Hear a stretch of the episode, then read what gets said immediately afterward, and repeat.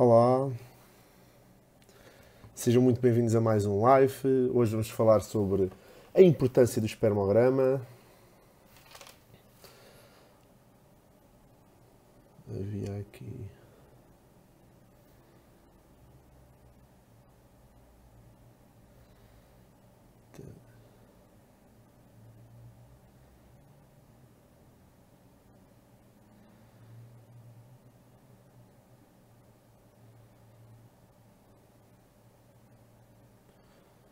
Já estamos a, a recolher os primeiros pessoas a participar no nosso live.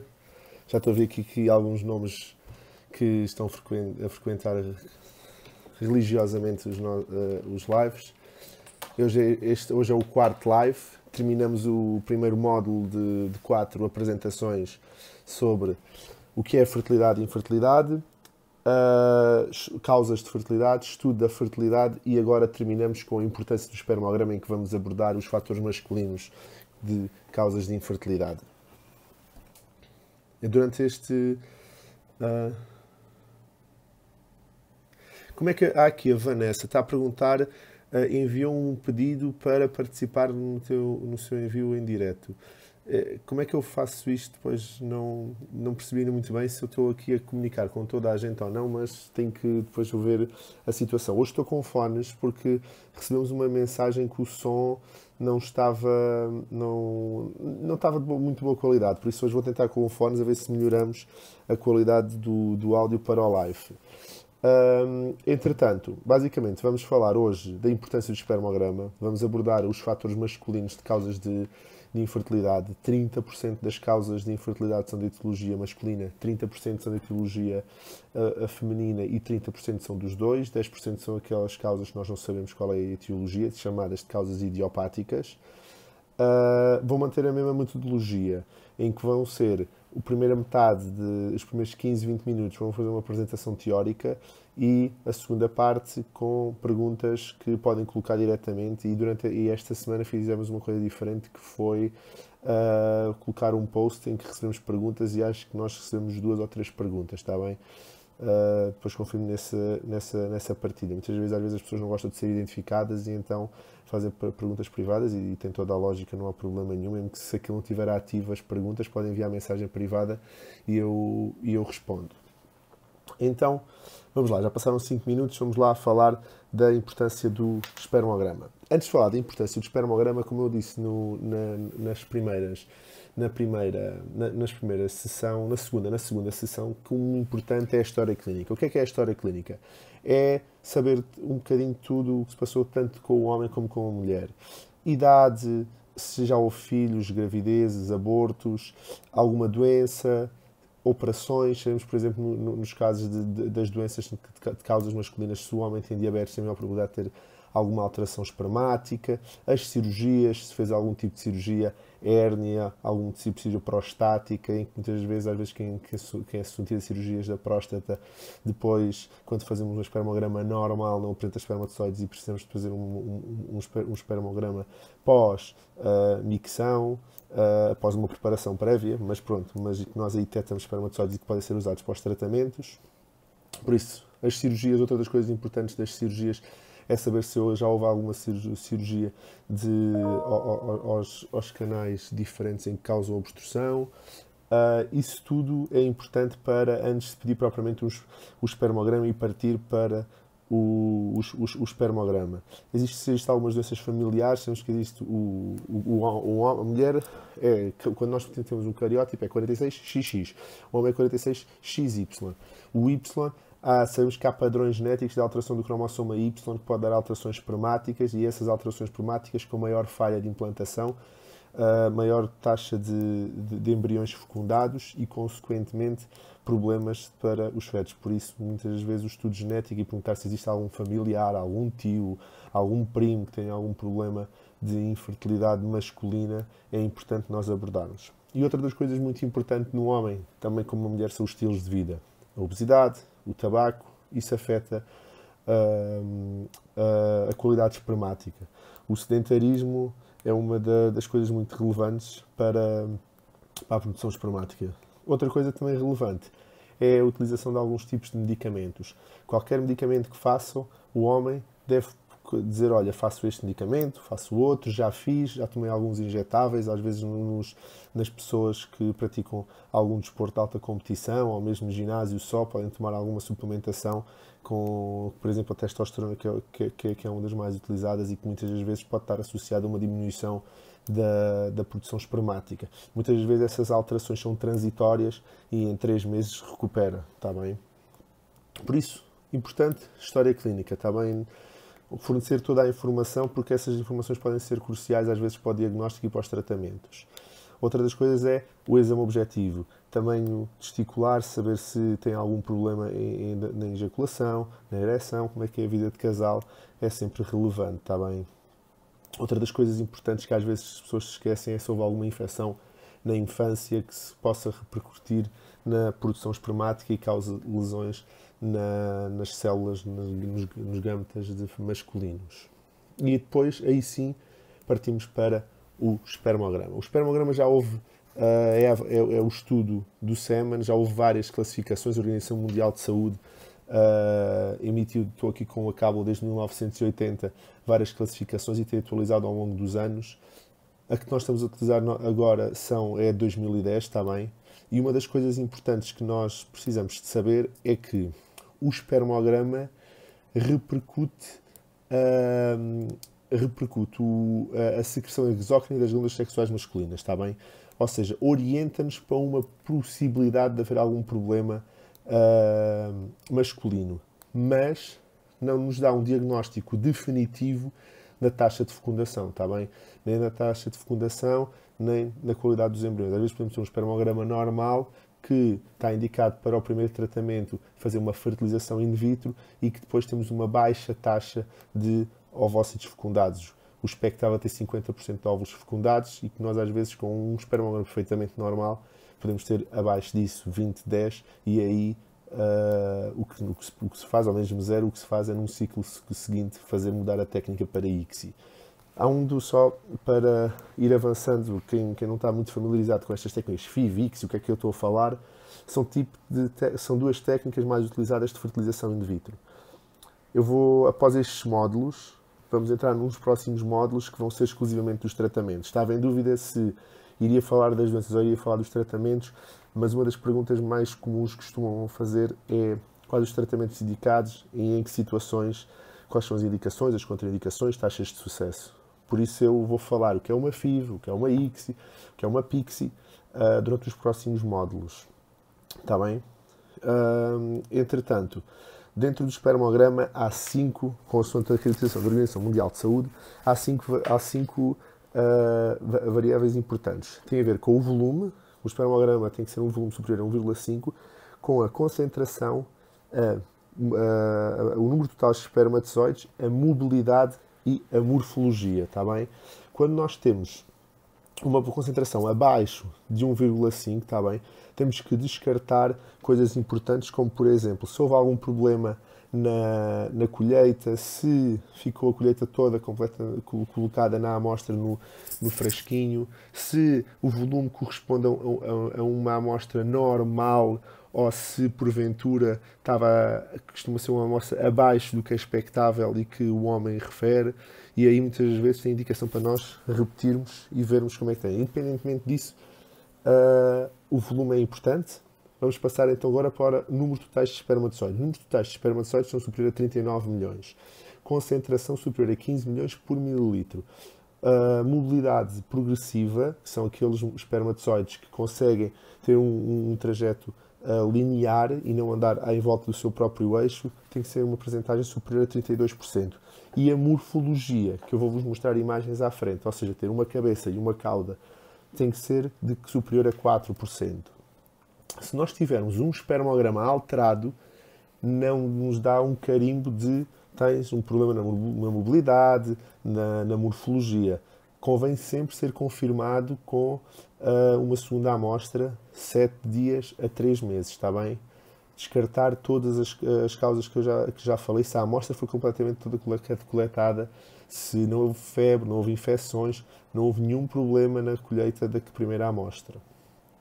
Depois de nós avaliarmos a, uh, o, o, espermograma, geralmente no final dos relatórios aparecem palavras como oligoastenotratospermia, tratospermia, uh, astenospermia. O que é que é isto?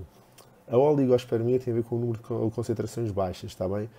A astenospermia tem a ver com a mobilidade inferior a 32%. E a teratospermia tem a ver com a morfologia móveis normais inferiores a 4%, está bem? Por isso, às vezes, pode haver combinações. Se nós temos uma asteno-trato, quer dizer que tem uma mobilidade tem uma mobilidade reduzida e tem malformações na, na cabeça ou na cauda do espermatozoide, está bem? Se nós temos uma oligo-asteno-trato, oligo, uma baixa concentração, não são progressivos e têm uma morfologia alterada. Pronto, é assim às vezes os, assim, os, os nomes que aparecem no final do, do relatório que convém saber uh, a que é que corresponde e vocês podem perguntar ao, ao vosso próprio médico ou ao próprio embriologista. Mais uma vez, oligo, concentração alterada, asteno tem a ver com a mobilidade, trato tem a ver com a morfologia, tá bem? Pode haver conjugações do, do, dos três. Quando nós temos uma azospermia é que não temos espermatozoides, está bem? Pronto, aí convém fazer um estudo dirigido porque é que temos uma, uma azospermia para descartar qualquer outro tipo de doenças. Deixa-me só ver aqui que eu estava a orientar aqui um bocadinho a apresentação. Hoje tive um dia mais caótico e não, não queria dividir. Há, aquela, há uma fase de pré-análise, está bem? Que é aquela fase que já falámos que é não, não clarificar sobre os 2 a 5 dias de abstinência, que isto é importante. O espermograma tem que haver 2 a 5 dias de abstinência, tem que haver, a não haver febre, não haver infecções, não haver traumatismos testiculares prévios e explicar se houve algum problema na colheita da amostra, está bem? Depois, Temos, temos uma fase de uma análise descritiva, que é quando aparece o aspecto do sêmen, em que aparece o pH, a viscosidade e depois entramos propriamente na, numa análise mais concreta em que avaliamos a concentração, a mobilidade e a morfologia, está bem? Existem vários aparelhos que nos analisam e auxiliam a, a caracterizar o espermograma, está bem? E, e que são muito importantes para isto. Vou-vos mostrar agora as imagens que tinha aqui sobre os espermatozoides que vocês próprios às vezes podem pedir nas próprias clínicas. Nós muitas vezes temos, recolhido, temos recolhidos na. temos coletados as, as, nossas amostras. Temos aqui, isto aqui tem a ver com os vários tipos de, de espermatozoides que podemos ter, está bem? Aquela morfologia nós só queremos 4% do normal, está bem? Uh, já vimos que eles podem ter múltiplas, múltiplas apresentações, está bem? Esta imagem aqui a primeira está a preto e branco, corresponde um bocadinho esquematicamente como é que são os espermatozoides. E depois temos, por exemplo, aqui a do lado. Uh, Deixa-me só aqui arranjar aqui melhor. Uhum. Não sei porque é que isto desconfigurou, mas pronto. Esta zona aqui é como, como aparecem os espermatozoides ao microscópio, está bem? em que nós, por exemplo, conseguimos ver aqui um espermatozoide perfeitamente normal, mas depois aqui embaixo já vimos este com duas caudas, uma, cauda, uma cabeça mais redondinha e uma cauda mais curta. Vemos aqui uma zona de cromatina muito mais concentrada e a cabeça muito mais concentrada. E este aqui, por exemplo, uma cauda mais comprida comparativamente com o corpo. Temos aqui esta imagem que também é, é, é um bocadinho simbólica e desenhada, que tem a ver com a aglutinação do, dos espermatozoides. Muitas vezes a aglutinação de espermatozoides, quando eu tenho isto num espermograma, uh, tem a sua relevância e eu peço, posso pedir uma espermocultura para, para descartar algum tipo de infecção, está bem?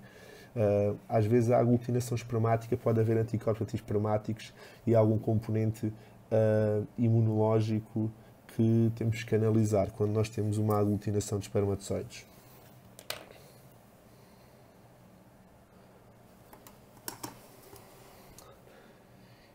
E pronto, deixem ver. Eu agora ia passar para as perguntas que nós tínhamos, está bem?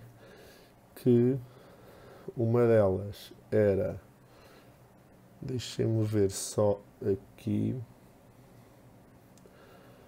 Que pergunta que foi relativamente ao. Ah, que te, a pergunta foi feita é Ah, um homem com, com um varicocelo pode ser pode ser sinónimo de infertilidade? Pronto. Antigamente, e principalmente os urologistas que continham uma pessoa, um homem com um varicocelo, uh, independentemente do espermograma, propunham sempre a cirurgia. Atualmente, uma coisa não implica a outra, está bem? Podemos ter varicocelos com a espermograma normal e aí não há necessidade de ser operada. Mas às vezes o que, o que eu faço é peço um parecer com, do urologista e em conjunto decidimos se há ou não vantagens de uh, fazer a cirurgia. Mas cada vez mais se protela e não se realiza a cirurgia, que não é isso que vai trazer um melhor resultado nem um melhor outcome obstétrico. Estas coisas às vezes é importante nós sabermos e termos a noção que uh, uh, a fertilidade é é multidisciplinar, ou seja, influenciam um ginecologista e os embriologistas claramente, mas depois também temos o, o, o, urologista quando existe algum fator masculino fora do normal que nós pedimos apoio, existem doenças, doenças eh, eh, autoimunes e temos alguém da reumatologia, alguém, algum internista especializado em doenças autoimunes que nos dá apoio, como por exemplo alguma doença endocrinológica complexa, uh, ou, ou, ou, algum nutricionista que nos permite apoiar e fazer as melhores decisões. É importante também sabermos em que, em que área estamos e não custa nada falarmos com os colegas. Uh, nós na clínica temos várias parcerias e vários colegas que trabalham lá e quase todas as clínicas têm as suas, os, seus, os seus colegas. Uh, outra das perguntas que foi feito tem a ver se, se eu tenho um espermograma alterado, significa que vou ter sempre o um espermograma alterado?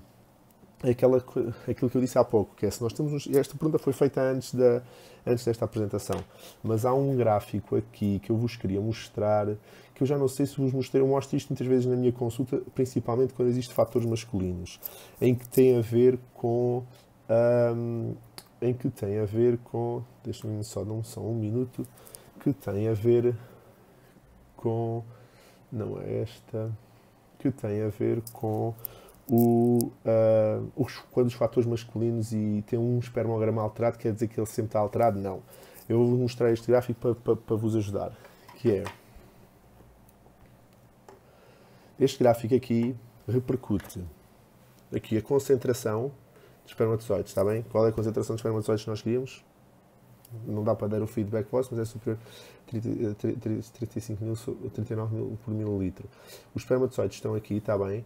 E a concentração de espermática, em média, por exemplo, neste padrão de, de homens estudados, é de 60, 60 milhões por mililitro, está bem? O que nós sabemos é que uma amostra, tanto depressa pode ser esta melhor amostra que foi realizada e que temos uma concentração de 180 milhões por mililitro, como uma amostra pode ser esta e a pior de todas e temos de 7 milhões por mililitro. Isto ao longo de 120 semanas há estas variações no espermograma. Por isso é que se nós temos um espermograma alterado, convém sempre repetir o espermograma e confirmar se o espermograma está alterado ou não, 7 a 3 meses, confirmar que não houve infecções, não houve traumatismos, não houve nada da normal na colheita para que causasse estas alterações, está bem? Por isso, se nós temos um espermograma alterado, significa sempre que vou ter um espermograma alterado. Não, não, não, não, não é verdade, está bem? Quer dizer que temos que sempre confirmar com um segundo espermograma e confirmar se está tudo bem ou não, está bem? Pronto. Relativamente, mais uma pergunta sobre o varicocele altera a qualidade espermática? Altera sim a qualidade espermática e muitas das vezes pode repete-se o espermograma, pode haver necessidade de, ser, de fazer uma cirurgia, principalmente se for sintomático, está bem?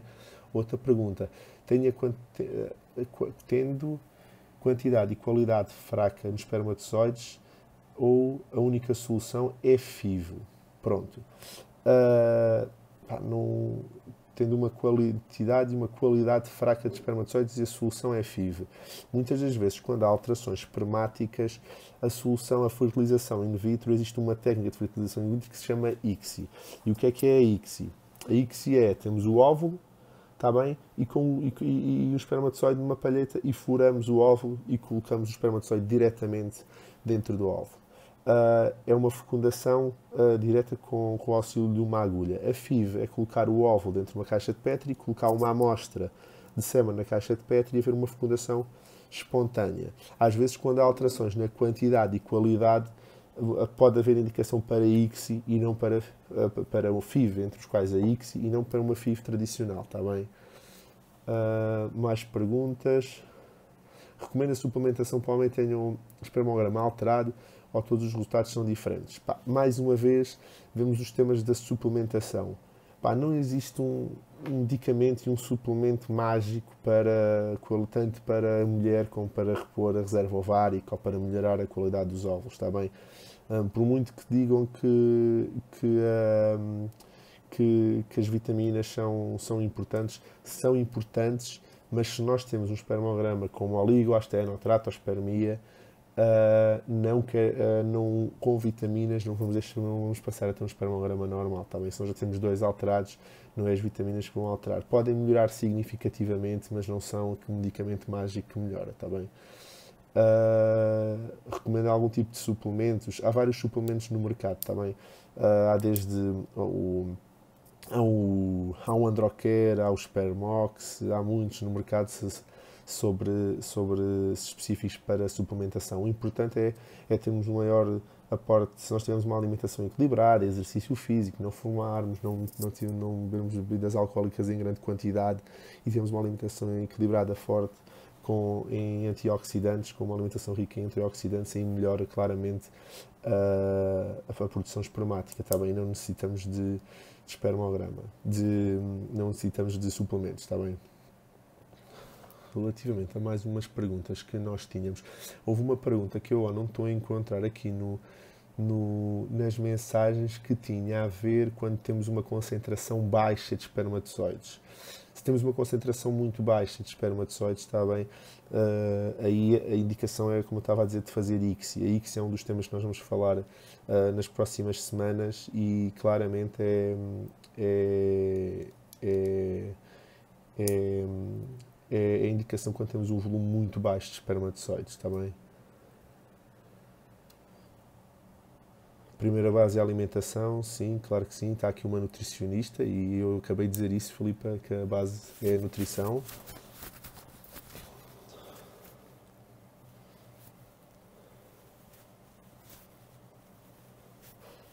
Pronto, agora já são perguntas mais específicas, têm a ver com o álcool. O álcool beber álcool em, em, grande quantidade não está indicado, está bem, mas não, nunca, no, o álcool não é uma das mais, uh, não é muito recomendado, está bem, nós utilizamos tipo álcool. Estou só aqui a ver se encontro aqui outra pergunta que estava...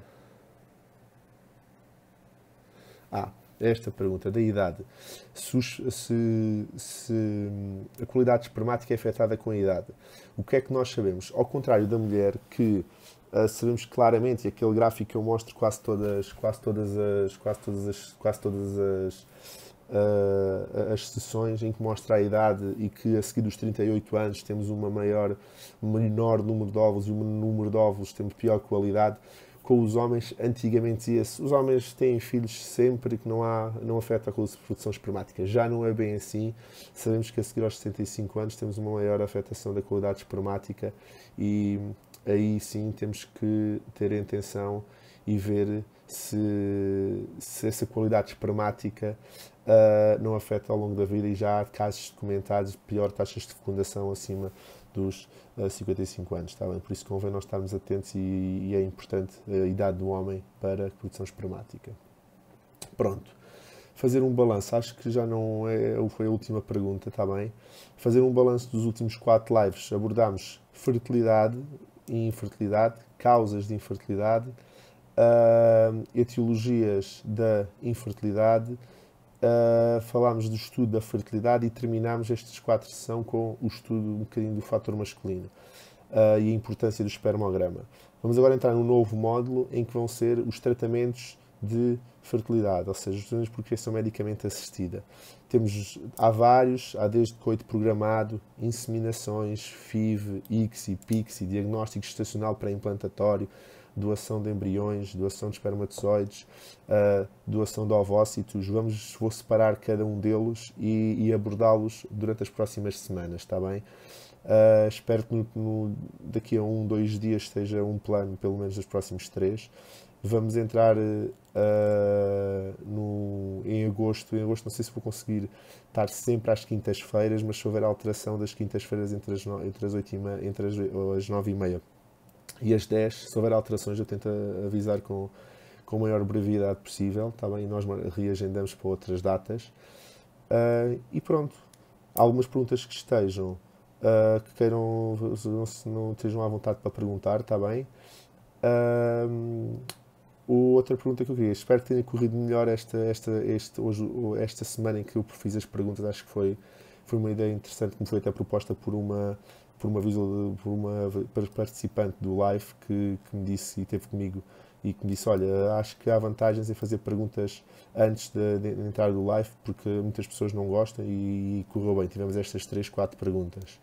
Uh, por isso vou, vou, vou, vou continuar a, a, fazer este, o post e a pedir as perguntas antes, que é mais fácil, tanto para mim para organizar, para não ficar aqui para cima e para baixo, a ver quais foram as perguntas que foram feitas. E, e pronto, já sabem, alguma dúvida disponham, pronto, viver a vida com mais fertilidade. Obrigado por participarem e encontramos-nos para a semana, quinta-feira, às nove e meia.